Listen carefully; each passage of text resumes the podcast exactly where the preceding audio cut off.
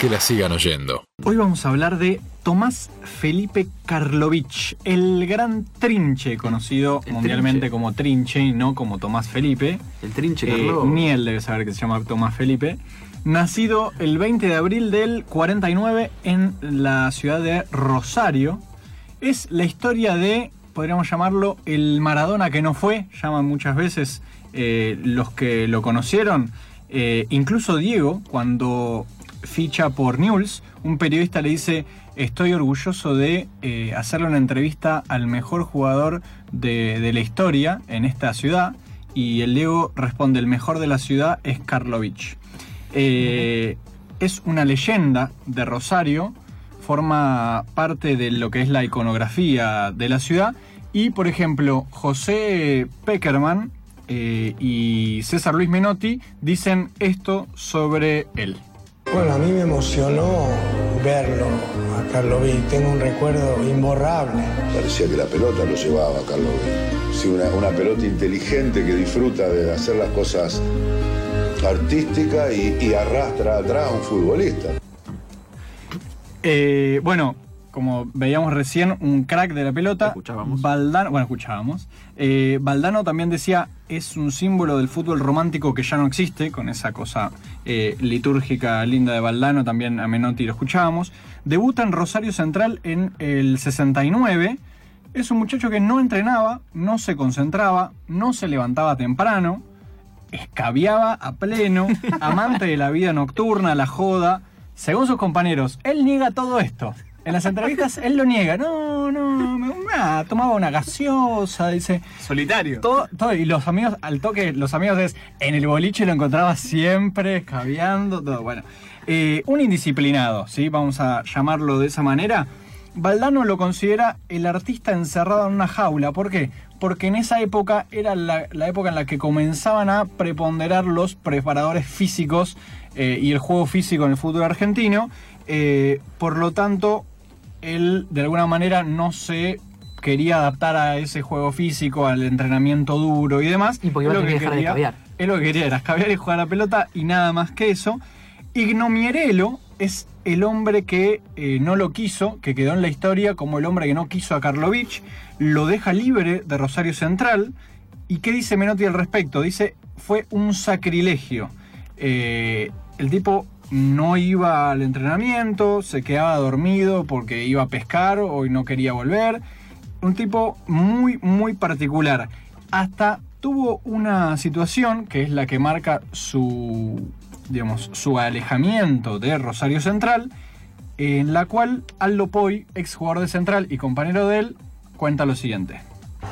Que estábamos por salir de la sede de Rosario Central para ir a Buenos Aires un día antes del partido y el técnico era Gribolya y le pidió eh, que se había olvidado un bolso en la, en la sede, ya estábamos todos arriba del micro, se fue y no volvió más.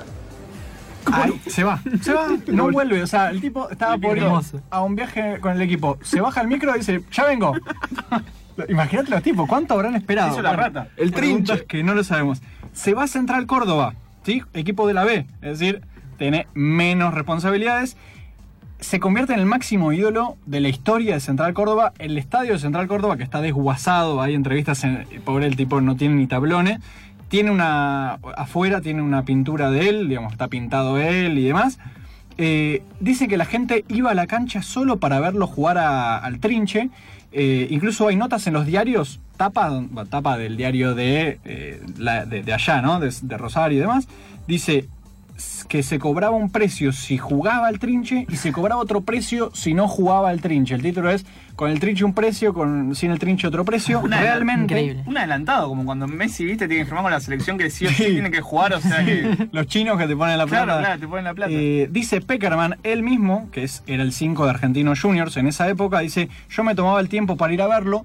Cuenta Bielsa, que él durante cuatro años lo fue a ver al Trinche jugar, bueno, Bielsa es de, la ciudad, eh, que lo iba a ver jugar. Una gran primera historia del Trinche por la cual se hizo famoso es el tema del doble caño. En un partido en cancha de Central Córdoba, frente a Talleres de Remedios de Escalada, un hincha le grita, mete un caño de ida y vuelta. El trinche. Estamos hablando de meter la Sí, sí, pelota sí, claro. terminar y sacarla. Exacto. No, no, no. Me gusta que No, sea como un elige tu propia Sí. aventura. O sea, Sí. el hincha aprieta tipo un botón. A jugar con Hugo, a jugar con el trinche. A continuación, el trincha mete un caño. Espera a su contrincante, el que acaba de meterle un caño, y le mete otro caño de vuelta, con lo cual queda como registrada ese doble caño, eh, a- digamos, a nombre de- del trinche, y lleva a la inmortalidad aquella jugada. Esto anda a chequearlo, ya sabes a dónde.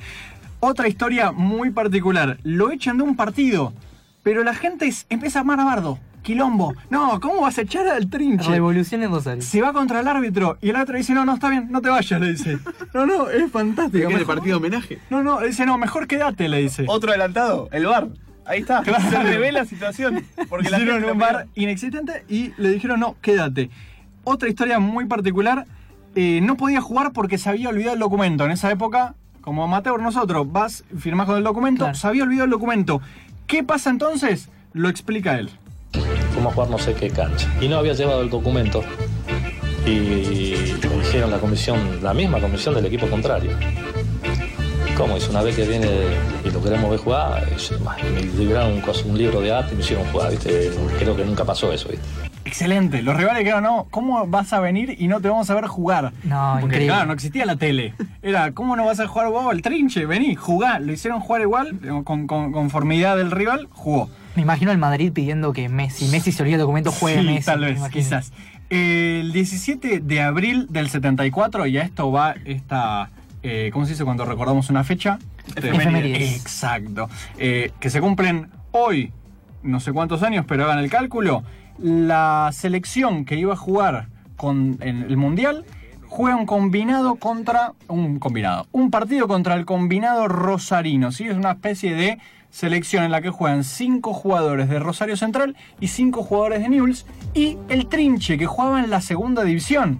Carlos Ti- Timoteo Grigol lo convoca, porque dice, te pides un crack, venga a jugar con este combinado rosarino. El tipo la rompe, es su noche de gloria, pero locura. El diario el otro día solo se hablaba del trinche, de la locura que había hecho el trinche. Iba ganando 3 a 0 el equipo, el combinado A rosarino. la selección nacional. a la selección nacional, dirigida por quién? Es muy difícil. Es imposible. Vladislao Wenceslao Cap. Nadie en este país sabe que este muchacho dirigió la Selección selección nacional argentina. de Liberia. Y en el Mundial 74. ¿Qué pasa? 3 a 0 va ganando con un paseo terrible de, de- del, trinche. Va el Winslow, Wenceslao Cap y pide que lo saquen en el entretiempo. ¿A quién? A Grigol, que era el técnico del, del rival. Lo sacan, terminó 3 a 1.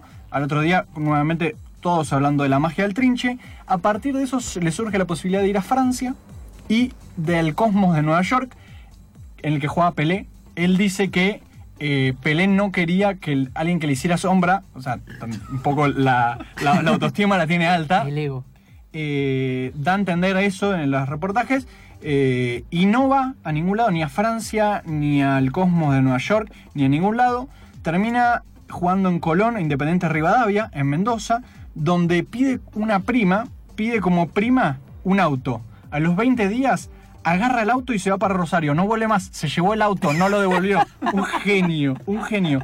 Última historia, Menotti lo llama para la preselección, el tipo juega en la B, ¿sí? Tenemos- lo llama para la preselección, Menotti agarra en la selección después del, de- de- digamos, del fracaso en el 74, eh, lo agarra para la preselección, poco tiempo después de asumir, ¿qué pasa con el tipo? Menotti dice esto. No sé si se fue a pescar o se fue a la isla y la... Yo no me acuerdo, pero la respuesta fue esa, que no pudo re- regresar por el río, que estaba... No sé, esta excusa de... El tipo se fue a pescar, no se acuerda de esto, porque el tipo dice, no, a mí no, de selección no me llamó nunca Menotti. Y Menotti mismo dice, yo lo llamé a la selección. Y el tipo, buena música, estamos de fondo.